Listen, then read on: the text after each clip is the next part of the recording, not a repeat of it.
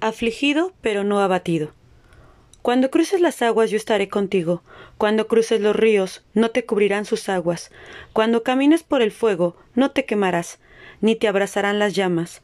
Yo soy el Señor tu Dios. Isaías 45, 2 y 3.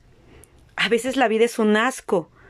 Tus padres pelean un montón, o tu papá es un alcohólico y le tienes miedo. No hay dinero para comprar comida, mucho menos para ropa nueva, música u otras cosas que estén de moda. Sí, a veces la vida es un asco.